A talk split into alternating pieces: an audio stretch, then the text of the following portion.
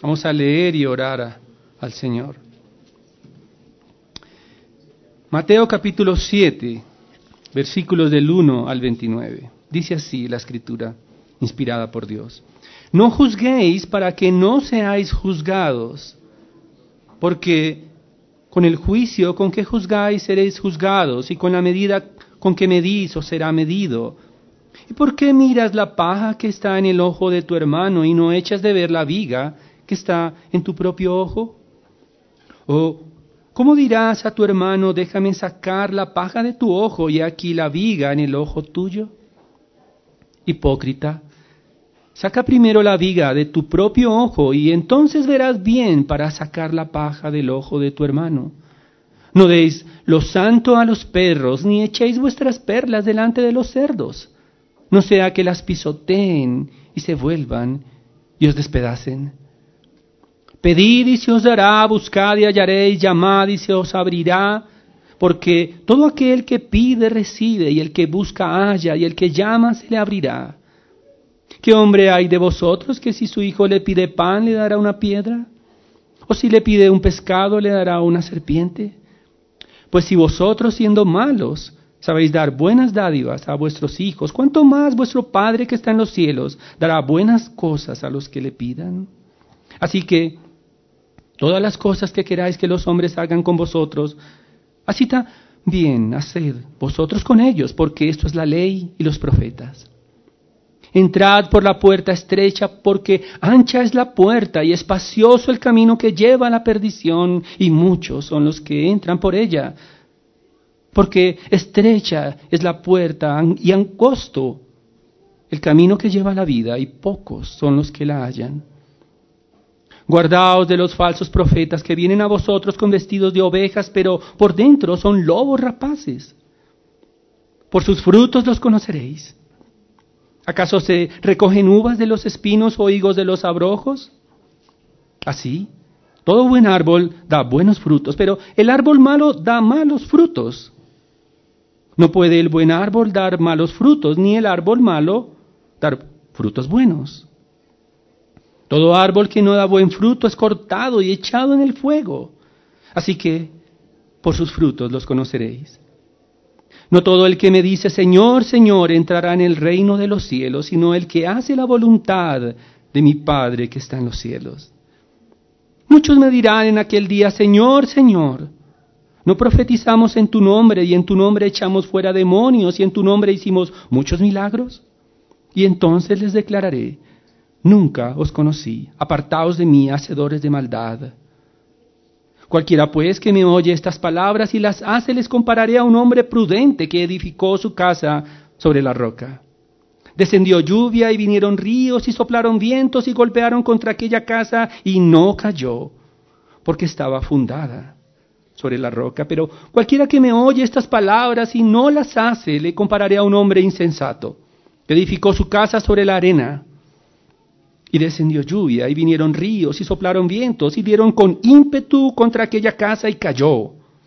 Y fue grande su ruina. Y cuando terminó Jesús estas palabras, la gente se admiraba de su doctrina, porque les enseñaba como quien tiene autoridad y no como los escribas. Padre Celestial, necesitamos eh, discernimiento y comprensión espiritual, sabiduría de lo alto para juzgar, juzgarnos a nosotros, juzgar a tu pueblo, juzgar a los falsos maestros, juzgar el camino de la verdad. Ayúdanos en esta mañana y te imploramos que tu Espíritu Santo redarguya nuestros corazones para arrepentimiento y fe, para abrazar tus principios, tu ley, con amor y obediencia. Te lo pedimos en nombre glorioso de nuestro Señor Jesucristo. Amén. Y normalmente no, no utilizamos el mismo título en varios sermones, pero esta vez el título se repite, La justicia superior de los ciudadanos del reino, parte 3. Vamos a terminar lo que comenzó en el capítulo 5 con el Sermón del Monte y vamos a culminar el sermón del monte el día de hoy en el capítulo 7. Ahora, antes de iniciar con el estudio de la palabra de Dios, necesitamos recordar cuál fue el efecto de la caída en el ser humano y principalmente, y hoy lo referiremos, el ser humano fue afectado en la capacidad de emitir juicio. Todo el tiempo estamos haciendo juicios, todo el tiempo estamos evaluando, estamos redefiniendo y mirando las cosas y finalmente optamos por una decisión o por otra, basados en lo que entendemos de aquello. Ahora, sin embargo, el juicio del ser humano se afectó por el pecado, no solamente porque se abstiene de juzgar, sino que cuando lo hace, lo hace mal. El ser humano entonces, debido al pecado, al hacer juicio, trata de inclinar la balanza a su favor, no considerando a los demás. Caín mató a su hermano Abel porque emitió un veredicto acerca de su justicia y lo declaró culpable de muerte. Saúl trató de matar a David emitiendo un juicio envidioso. Lo persiguió, pero no logró matarlo. Sin embargo, los fariseos sí lo lograron, emitieron un juicio acerca del Hijo de Dios y lo declararon culpable de muerte y muerte de cruz. Los sentidos del ser humano están afectados para emitir juicio, porque su juicio se encuentra afectado por lo que digan las mayorías. En Babel las mayorías quisieron hacerse un nombre, pero Dios los interrumpió. Israel en el desierto se vio tentado a escuchar las quejas de las mayorías. Se quejaban del maná y se quejaban de que Dios los había llevado al desierto y la multitud emitió un juicio. Dios es nuestro justiciero. Dios no nos salvó, sino que nos trajo algo peor. El juicio y la mente humana entonces delibera constantemente. Pero en el caso de Pilato también emitió un juicio, se lavó sus manos, pero confirmó y ratificó el juicio de las mayorías culpable de muerte a Cristo. Pero el juicio del ser humano, afectado por la caída, afectado por el pecado, juzga también basado en las apariencias. Solo lo que sus ojos miran determina si emite un veredicto diferente. Sansón fue engañado por la belleza de Dalila y finalmente su veredicto lo llevó a unas consecuencias. Le sacaron los ojos y murió vergonzosamente delante de sus enemigos. Gedeón estaba amedrantado por el ejército madianita porque sus ojos le hicieron ver un ejército superior a sus fuerzas, pero Dios diezmó su ejército hasta mostrarle que con unos pocos podría vencer. Samuel subestimó a David cuando estaba buscando rey basado en las apariencias. Andaba buscando un rey corpulento, quizás eh, de buena apariencia. Pero finalmente Dios lo dirigió para no mirar su estatura, para no mirar lo que miran los hombres, para mirar con los ojos de Dios al escoger a David para como rey.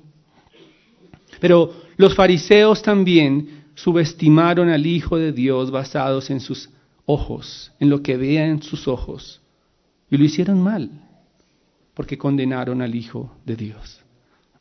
El sistema de valores de este mundo se basa en las apariencias y por eso es capaz de engañar a las mayorías. Las apariencias pueden inclinar la balanza y el veredicto a, los, a los que probablemente no tienen sabiduría espiritual y nunca la tendrán porque no se han rendido al Rey de Justicia. Los fariseos gozaban de credibilidad porque podían presentar apariencias de piedad.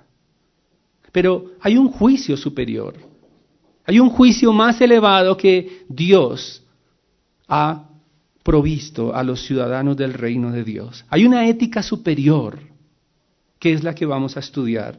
Pero esa ética superior no solamente es para saberla, para conocerla o entenderla, sino para ponerla en práctica.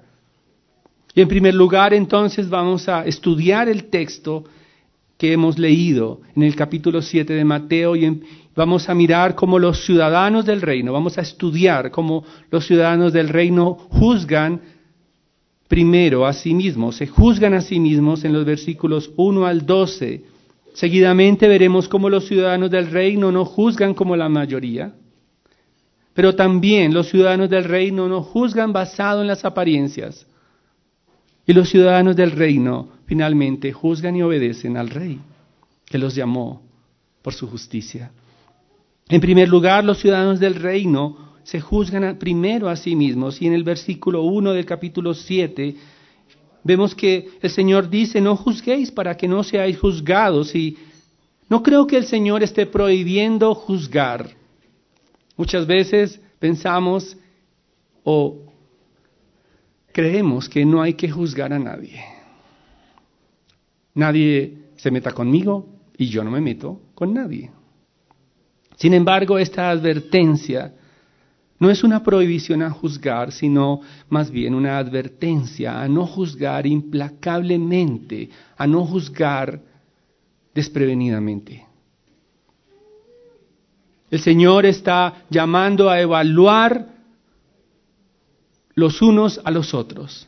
Los ciudadanos del reino se evalúan los unos a los otros porque los ciudadanos del reino, del reino de Dios, son interdependientes. Se necesitan los unos a los otros. Pero la medida de juzgar entonces comienza con nosotros mismos. El versículo 2 nos dice, ¿y por qué miras la paja en el ojo de tu hermano? No y no eches de ver la viga que está en tu propio ojo. ¿O cómo dirás a tu hermano, déjame sacar la paja de tu ojo y aquí la viga en el ojo tuyo? En otras palabras, antes de juzgar a otros hermanos, necesitamos evaluar primero nuestra propia conducta, de lo contrario estaremos impartiendo un juicio similar al de los fariseos. La sentencia del Señor Jesucristo ante aquellos que señalan antes de mirar su propio corazón es hipócrita. Censurar a otros mientras su propia conducta es, censurable es ser un fariseo. Y el Señor Jesucristo lleva un poco más allá este entendimiento, ilustrándolo de manera que no quede duda, no quede ninguna eh, incertidumbre acerca de lo que Él está diciendo. Y compara entonces la viga, es, Él está hablando de una viga de madera que sostiene una casa, con una mota que puede salir soplada, para mostrar ese contraste es una desproporción, es una, un acto arbitrario, es un atrevimiento censurar la conducta de otros ciudadanos del reino sin haber evaluado la propia.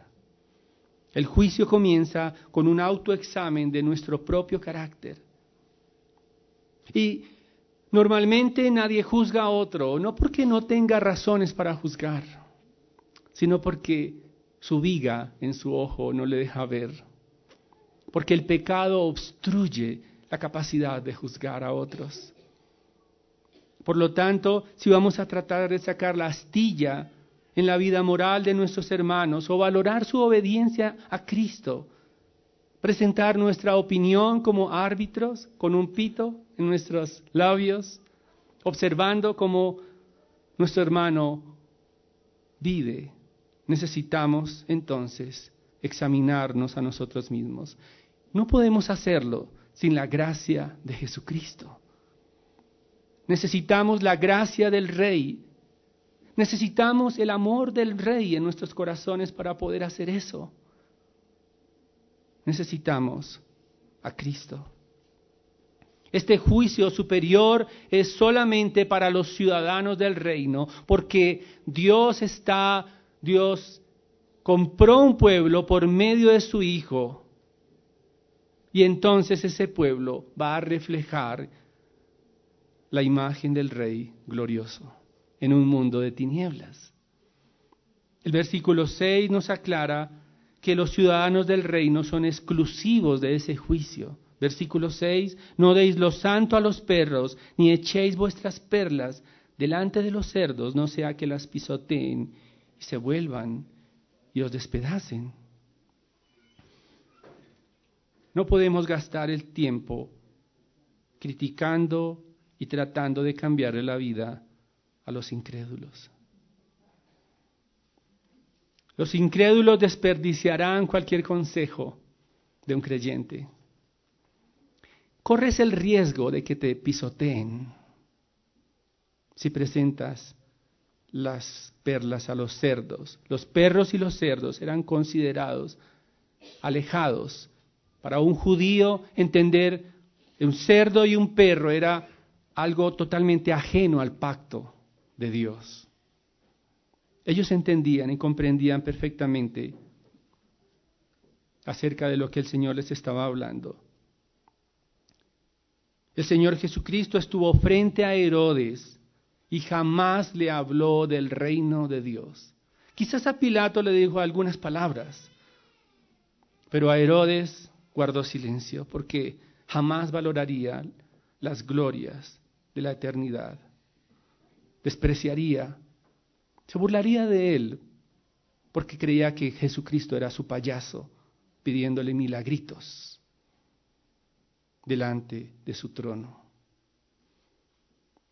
Es triste como algunos creyentes desperdician su tiempo criticando a políticos, criticando a los corruptos, queriendo cambiarles el entendimiento, pero ellos jamás valorarán las glorias del Evangelio. Necesitamos entonces buscar, pedir y llamar. Dice el versículo 8 o el versículo 7, pedid y se os dará, buscad y hallaréis, llamad y se os abrirá. Nuestras vidas sin la gracia del Evangelio nos vemos tentados a hacer juicios inferiores a la superioridad del juicio de Dios, a juzgarnos implacablemente. Podemos juzgar y señalar rápidamente a otros. Podemos gastar y echar las perlas a los cerdos una y otra vez queriendo entonces justificarnos delante de los incrédulos o queriendo señalar sus vidas, queriendo transformar el mundo, pero realmente el mundo está destinado para el juicio de Dios, el juicio del Rey. Necesitamos pedir y acudir a la sabiduría de lo alto, como leíamos, una sabiduría espiritual, una sabiduría que no es de este mundo, una sabiduría que Cristo compró con su sangre para su pueblo, para que refleje la imagen del Rey. Una sabiduría a la cual tienen acceso aquellos que se arrepienten e inclinan sus corazones ante el Rey de justicia. Es una sabiduría asequible a los corazones humildes, a los corazones que anhelan las glorias del Rey, las bienaventuranzas que solo Dios puede saciar. Versículo 12 nos dice así que todas las cosas que queráis que los hombres hagan con vosotros, Así también haced vosotros con ellos, porque esto es la ley y los profetas. Esto solo se puede alcanzar cuando pedimos a Dios que nos llene de su gracia, de su sabiduría, cuando doblamos nuestros corazones, cuando sometemos nuestro orgullo a la gloria del Rey. Cuando le pedimos que sustituya nuestros pensamientos parcializados, nuestros corazones egoístas, para buscar el bien de su pueblo. Solamente con una intervención de Dios podemos seguir el ejemplo del rey que entregó su vida hasta la muerte y muerte de cruz para salvar a sus enemigos, para salvarnos a nosotros. Solo, solo siguiendo el ejemplo del rey de gloria podemos entonces buscar el bien de otros como lo, quisimos, lo queremos hacia nosotros mismos. Necesitamos entonces buscar el bien de los hermanos, doblando nuestras rodillas, pidiendo al Señor, no solamente cantando, no solamente implorando como un cuerpo, sino también sometiendo a Él nuestra vida, nuestros argumentos, nuestro juicio vano, nuestro juicio ligero. Y Él abrirá las puertas del cielo. Todo aquel que toca le abrirá. Todo aquel que llama encontrará las riquezas del Dios eterno. Todo aquel que anhela las glorias del Rey, Él no le tirará la puerta por la cara, sino que abrirá y generosamente nos dará todo aquello que nos falta. Nos dará el Espíritu de Dios, nos dará el amor, nos dará el entendimiento de su palabra y nos dará mirar a la cruz para tomar ejemplo y juzgarnos como Él juzga, con toda sabiduría, pero también con toda justicia. En segundo lugar, ese juicio superior, esa ética superior implica que los ciudadanos del reino no juzgan como la mayoría. Los ciudadanos del reino han sido implantados con el Espíritu Santo de Dios para obtener una sabiduría superior, gloriosa, más allá de lo que el mundo opina. Los versículos 13 y 14 nos dice, entrad por la puerta estrecha porque ancha es la puerta y espacioso el camino que lleva a la perdición y muchos son los que entran por ella porque no se necesita analizar el camino ancho. No se necesita hacer un juicio de valoración entre las multitudes, simplemente dejarnos llevar por las corrientes de este siglo. Juzgar como las mayorías no requiere ni siquiera algo de cerebro simplemente un instinto. Y normalmente, en algún momento trabajé cerca, en la calle 26 y había trancones, cerca de la 30, porque algunas eh, lanzaban papas bomba y estaban totalmente enardecidos contra la fuerza pública. Bloqueaban la vía y no había manera de pasar. Las multitudes se alientan unas a otras. Pero si un individuo, un joven como este, hubiera sido confrontado individualmente, seguramente no sabía ni por qué estaba haciendo lo que hacía, porque simplemente se dejaba llevar por las multitudes. Las multitudes están pendientes del que dirán. El camino ancho entonces es un camino de liberalidad, es un camino espacioso, es un camino en que aquellos que caminan por ahí pueden moverse en sus anchas, pero solo hay una puerta estrecha. No basta mirar la puerta estrecha. No es suficiente tomarse selfies con la puerta estrecha. Necesitas entrar por la puerta. Necesitas pasar la puerta.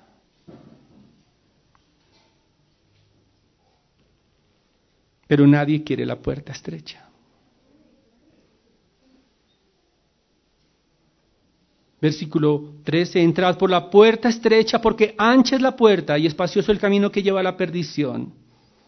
Y muchos son los que entran por ella, porque estrecha es la puerta y angosto el camino que lleva a la vida y pocos son los que la hallan.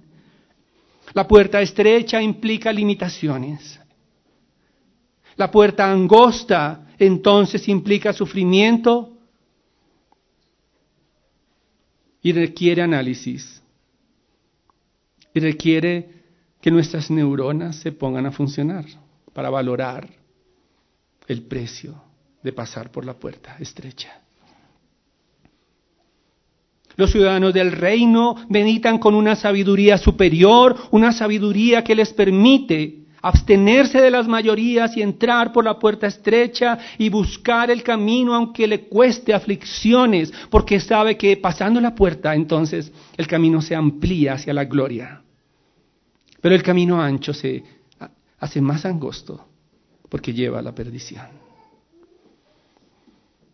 Los ciudadanos del reino entonces necesitan valorar las recompensas eternas antes de hacer juicios y veredictos para poder agradar al rey, porque no pertenecen a la mayoría, sino a la minoría. En tercer lugar, entonces, los ciudadanos del reino practican un juicio superior, una ética superior, porque no juzgan basados en las apariencias. El pueblo de Dios necesita juzgar a los falsos maestros, necesita juzgar a los falsos profetas, necesita examinar detenidamente aquellos que hablan en nombre del rey. Porque si su justicia no supera la de los fariseos, entonces no entrarán al reino de Dios. Y los fariseos eran especialistas en mostrar una falsa piedad, en ser aplaudidos, adulados y halagados por los hombres. Esa era su recompensa. Estaban vestidos de oveja muy sofisticados. Sin embargo, en el fondo de su alma, parecían estar sedientos de instrucción. Sus preguntas llevaban veneno. Calculaban muy meticulosamente cómo sondear al rey. Pero Jesucristo sabía lo que había en sus corazones, examinaba lo profundo de sus almas. Y entonces el Señor Jesucristo entendía que aunque tenían piel de oveja, su corazón quería sangre, porque eran carnívoros como lobos rapaces, despreciables, crueles, destructivos codiciosos. Sus maquinaciones eran imperceptibles a la vista. Por eso, entonces, nos manda el rey a exhibir una, un juicio superior examinando las acciones de los falsos maestros. Si aquellos que hacen fila para entrar en esos coliseos o los, les podemos llamar en este tiempo los Christian Arena. Creo que hay una arena, ¿no? Christian Fellowship Arena. Si solo examinaran la codicia de estos hombres, entenderían que son falsos. y no dejarían que les violaran sus billeteras.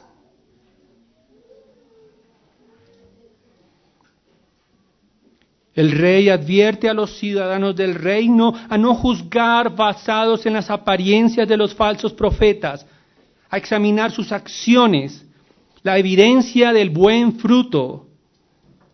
Guardados de los falsos profetas, que vienen a vosotros vestidos de ovejas, pero por dentro son lobos rapaces. Por sus frutos los conoceréis. Versículo 19, todo árbol que no da buen fruto es cortado y echado en el fuego. Las acciones de los falsos maestros deben ser evaluadas por un juicio superior. Las acciones fluyen de los corazones. Sus palabras, la manera en que tratan a su familia, la manera en que manipulan, la manera en que muestran sus pasiones deben ser examinadas con un juicio superior, el juicio de la sabiduría de los ciudadanos del reino. Las acciones deben ser evaluadas para que no sean flor de un día simplemente. Hay que examinar el carácter de los falsos maestros para que perdure la verdad, para no ser engañados por ellos. Porque los verdaderos, los verdaderos seguidores del rey perseveran y tienen raíces profundas arraigadas en su esperanza en Jesucristo. Solamente. Conocen al rey y el rey los conoce a ellos.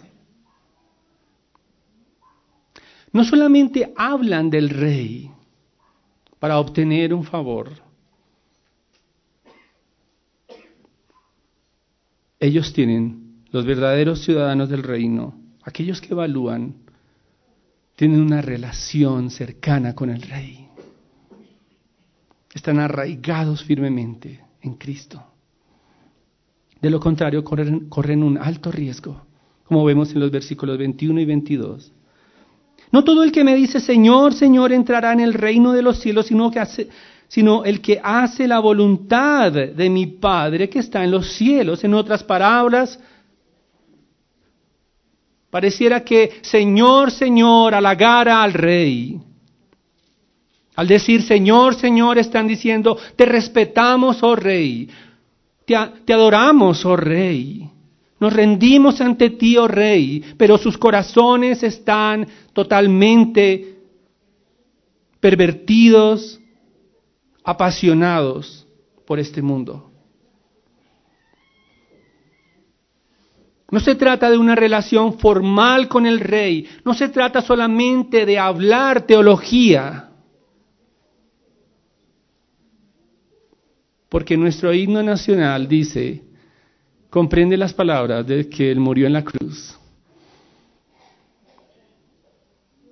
Pero apenas se acaba el himno, salen a pecar y a blasfemar el nombre de aquel que murió en la cruz. Hacer alarde del nombre de Cristo no significa tener una relación con Él. No simplemente como nos ocurre a nosotros cuando tratamos de predicar el Evangelio a alguien, hablarles de Cristo. Que nos contestan, yo respeto tus creencias. Lo que no respeto es a tu rey. Porque cuando hablamos de Dios en genérico, cuando hablamos de un Dios que complace corazones, cuando hablamos de un Dios que cumple promesas, pero en esta tierra, cuando hablamos de aquel Dios terapéutico que soluciona problemas familiares, maritales, laborales, quizás no nos alcancen a pisotear. Pero cuando hablamos del Rey, de Cristo, entonces nos dirán, yo te respeto tus creencias, pero no te metas conmigo. Hay una sentencia para eso, versículo 23. Entonces les declararé, nunca os conocí, apartaos de mí, hacedores de maldad. Y el Señor está citando el Salmo 6, 8. El Salmo donde David habla de sus enemigos, diciéndoles, apartaos de mí todos los hacedores de iniquidad, porque Jehová ha oído la voz de mi lloro. Jehová ha oído mi ruego, ha recibido Jehová mi oración, se avergonzarán y se turbarán muchos, todos mis enemigos se volverán y serán avergonzados de repente. No hay opciones delante del rey. O tenemos intimidad con el rey y somos conocidos por él. O seremos sus enemigos. No hay espacios grises en esa relación. No hay simpatizantes del Evangelio. O hay enemigos ¿O hay enemigos de Cristo, del Rey? ¿Enemigos pasivos? ¿Enemigos que hablan del Rey? Señor, Señor, pero son sus enemigos? ¿O aquellos que tienen una relación íntima con el Rey?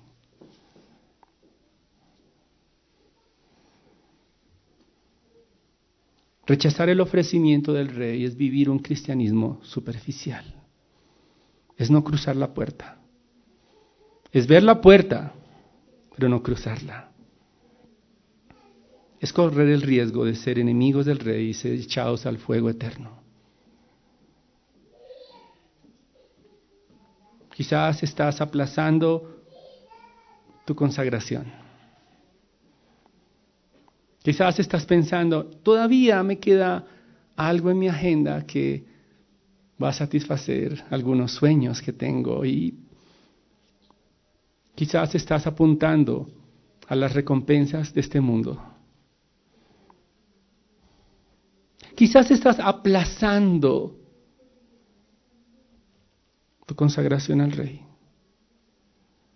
No la aplaces más.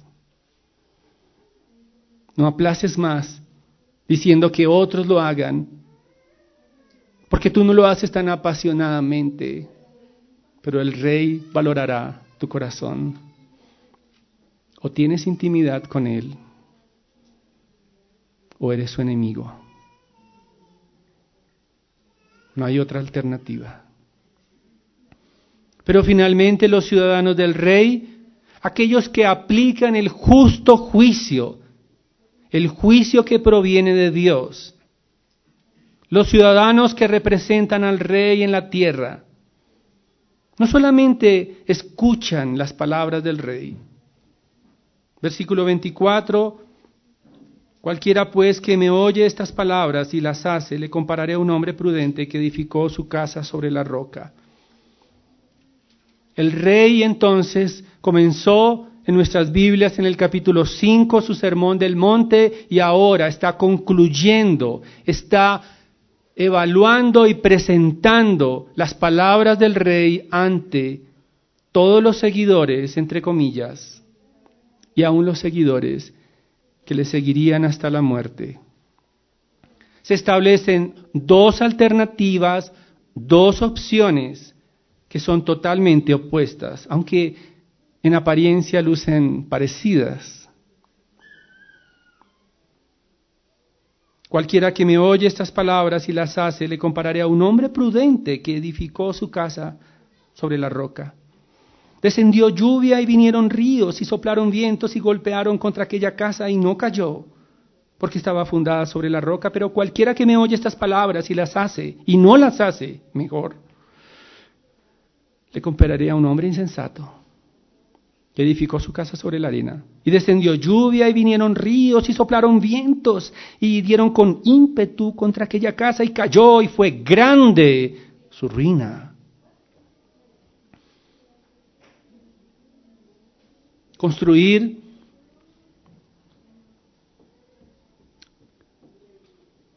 no, no depende tanto de los adornos de la casa, sino del cimiento de la casa. Tenemos dos contrastes, uno es ser oidor y otro hacedor. Uno es insensato y el otro sabio. Y esta sabiduría no se no tiene que ver con la astucia maquiavélica y en algunos casos la colombiana, ¿no? La malicia colombiana. No, es que yo tengo otro camino. Esa ruta es, ¿para qué dar tantas vueltas si puedo ir por acá? La malicia indígena. Algunos la tildan de ser buena. Pero no es lo que está hablando la palabra de Dios. Está hablando de el insensato y el sabio, el incrédulo y el espiritual, el que se arrepiente y el que se endurece, el que hace un juicio valorando como las mayorías y el que hace un juicio valorando como las minorías. O edifican sobre la casa, la casa sobre la roca, o edifican sobre la arena. Lo inquietante y que debe producirnos escalofrío es que aquellos que construyen su vida lo hacen voluntariamente sobre la roca o sobre la arena. No fue que se confundieron. Es que yo creía. No, lo hacen voluntariamente, cimentando su vida, cimentando sus corazones en el dinero, en el éxito, en la educación, en el trabajo, en la familia. Los cimientos hacen la diferencia. Los cimientos entonces revelarán los corazones. Los cimientos develarán si hay sabiduría o insensatez. Porque todos escucharemos algo así. Creo que algunos se despertaron, pero todos.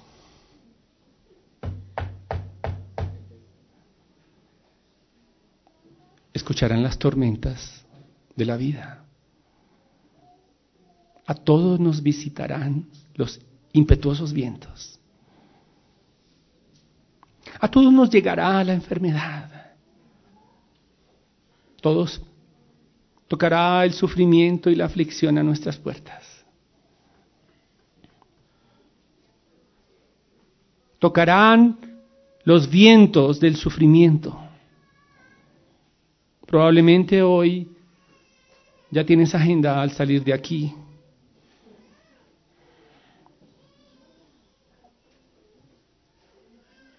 Pero los vientos te darán con ímpetu.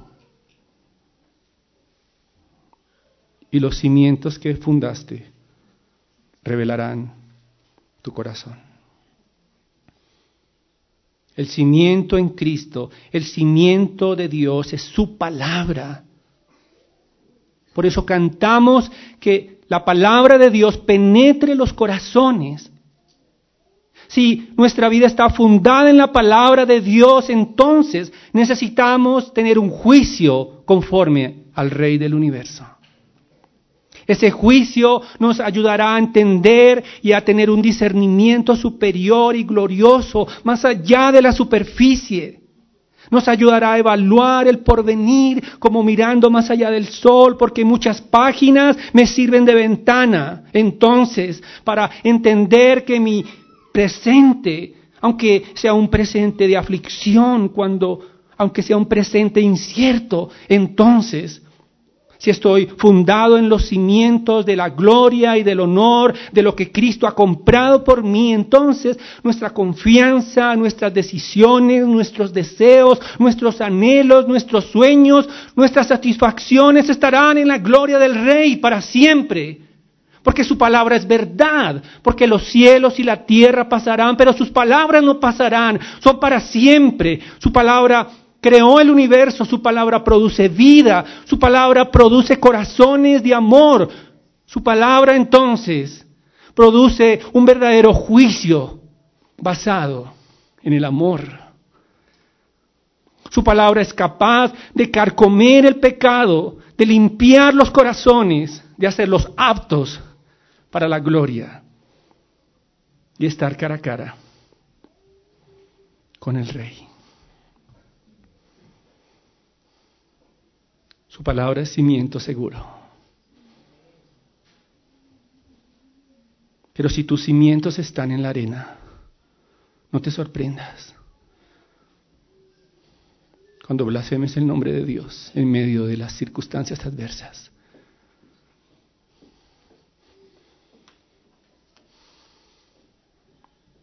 Versículo 28, y cuando terminó Jesús estas palabras, la gente se admiraba de su doctrina porque les enseñaba como quien tiene autoridad y no como les escribas, pero muchos de los que se, muchos de los que se admiraban de su doctrina finalmente lo abandonaron. Juan capítulo 6, 66 dice, desde entonces muchos de sus discípulos volvieron atrás y ya no andaban con él. Dijo entonces Jesús a los doce, ¿queréis iros también vosotros? Le respondió Simón Pedro, Señor, ¿a quién iremos? Tú tienes palabras de vida eterna. Saldrás de aquí huyendo del rey. Saldrás de aquí edificando en la arena. Continuarás tu camino. Continuarás presentando tus recursos, tus talentos, tu juventud, tus años, tu dinero para este mundo. O te someterás a los preceptos del rey. Solo Él tiene la autoridad. Él es creador del cielo y de la tierra. Él entregó su vida por nosotros. Él tiene autoridad. Y nos da testimonio en su palabra que venció a la muerte. Él tiene los recursos del cielo. Él tiene toda la autoridad, le ha sido dada en el cielo y en la tierra. Él es un, un rey político porque todos, todos se someterán ante Él y caerán despavoridos cuando su gloria y su majestad sea revelada a este mundo. Yo lo quiero que reflexionemos finalmente en lo siguiente. Someterse al rey, entonces, es tener cuidado de ti mismo por amor a tu pueblo, a su pueblo, por amor a la iglesia. Acude a Cristo para quitar la viga de tu ojo. Pídele perdón, arrepiéntete para que estés limpio, para contribuir con tus talentos y con tus dones espirituales, más bien, para la edificación de la iglesia. Si sigues en pecado, estarás distante. Pide al Señor que te llene de discernimiento de lo alto para juzgar las acciones de los falsos maestros, para que no participes de sus obras de maldad. Es probable que lleves años mirando la puerta. Es probable que estés durante muchos años. ¿Será que sí? ¿Será que no? ¿Será que tanteo abrir la puerta? Tienes que entrar por la puerta de la cruz y pasar al otro lado para encontrarte con el rey. Porque si no lo haces ahora, hoy, cuando lo intentes, Él te dirá, no te conozco. Conócelo hoy. Ten intimidad con Él hoy. Hoy es el día de adoración. Hoy es el día de la entrega. Hoy es el día en que te llama como redentor. Si no escuchas, te llamará como rey y juez. Finalmente quiero preguntarte, ¿estás consciente que estás construyendo tu vida sobre los cimientos de tu palabra, de la palabra de Dios? ¿O estás construyendo en el éxito, en la economía, en el cimiento de tu familia, de tu dinero, de tu prosperidad, de tu educación? Si estás construyendo en la arena, no sigas adelante. Detente. Descansa en el cimiento de la palabra de Dios, que es dulce a nuestras vidas. Para que cuando aparezca el Rey de Gloria en los cielos, nos abrace y podamos gozarnos en Él para siempre, sustentados en medio de las tormentas, aferrados a Él en medio del dolor porque Él es fiel a su palabra. Oremos. Padre nuestro que estás en los cielos, te pedimos, Señor, que perdones el pecado por hacer juicios ligeros, que nos impide como hermanos ver en amor a nuestros hermanos. Te imploramos que nuestras pasiones no nos hagan deslizar de la verdad y podamos juzgar las acciones de aquellos que usan tu nombre para blasfemarlo. No permitas que tu pueblo participe en su hipocresía. Rescata, Padre, aquellos que están siendo manipulados por el engaño. Señor, si hay alguien en este lugar que ha venido construyendo su vida en la arena del dinero, su familia, su trabajo, educación, prestigio, te pido que brille la luz en sus ojos para que pueda ver la ruina que se acerca. Guíalo, Padre, a la cruz para que pueda construir en el cimiento de tu palabra, de tu evangelio, de tus promesas y pueda soportar las tormentas del sufrimiento cuando vengan a su vida, sostenidos en su verdad, en la verdad gloriosa que tú pagaste el precio para que la conozcamos. Llénanos de sabiduría. Te lo pedimos en el nombre del Rey, justo nuestro Señor Jesucristo. Amén. Dios les bendiga, hermanos.